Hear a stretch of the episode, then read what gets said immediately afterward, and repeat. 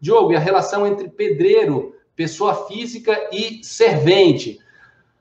Vamos lá. Sidney faz a pergunta, né? É... A gente precisa ver também em que condições há esse tipo de relação entre eles. Há uma subordinação é, jurídica desse servente em relação a esse pedreiro, ainda que seja é, pessoa física. Até porque, vamos lá, vamos abrir o artigo.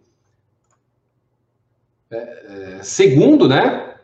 Considera-se empregador a empresa individual ou coletiva que, assumindo os riscos da atividade econômica, admite, assalaria, dirige a prestação pessoal de serviço. Então vamos lá.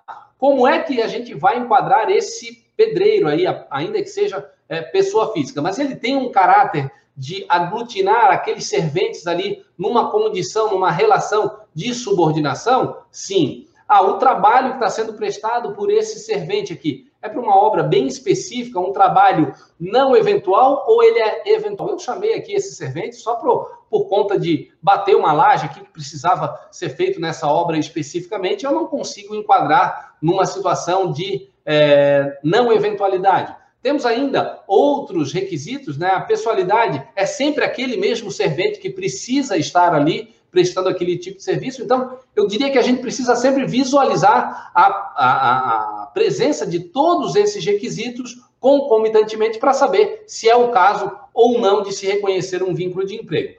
Numa situação dessa, né? Às vezes até o como é que há um recebimento, por exemplo, desse pedreiro, no caso da pessoa física, não aquela empresa que tem uma empreiteira que faz a obra, que construiu lá a minha casa ou a casa do, do, do Sidney, por exemplo. É, então, assim, tem aquele pedreiro que é autônomo, ele junta ali outras pessoas, o próprio recebimento desse, desse pagamento que é feito, ainda que seja direcionado à pessoa ali do, do, do pedreiro, propriamente dito, para receber do dono da obra, mas já há uma participação já bem definida de quanto cada um vai receber ali em relação ao fechamento daquela obra.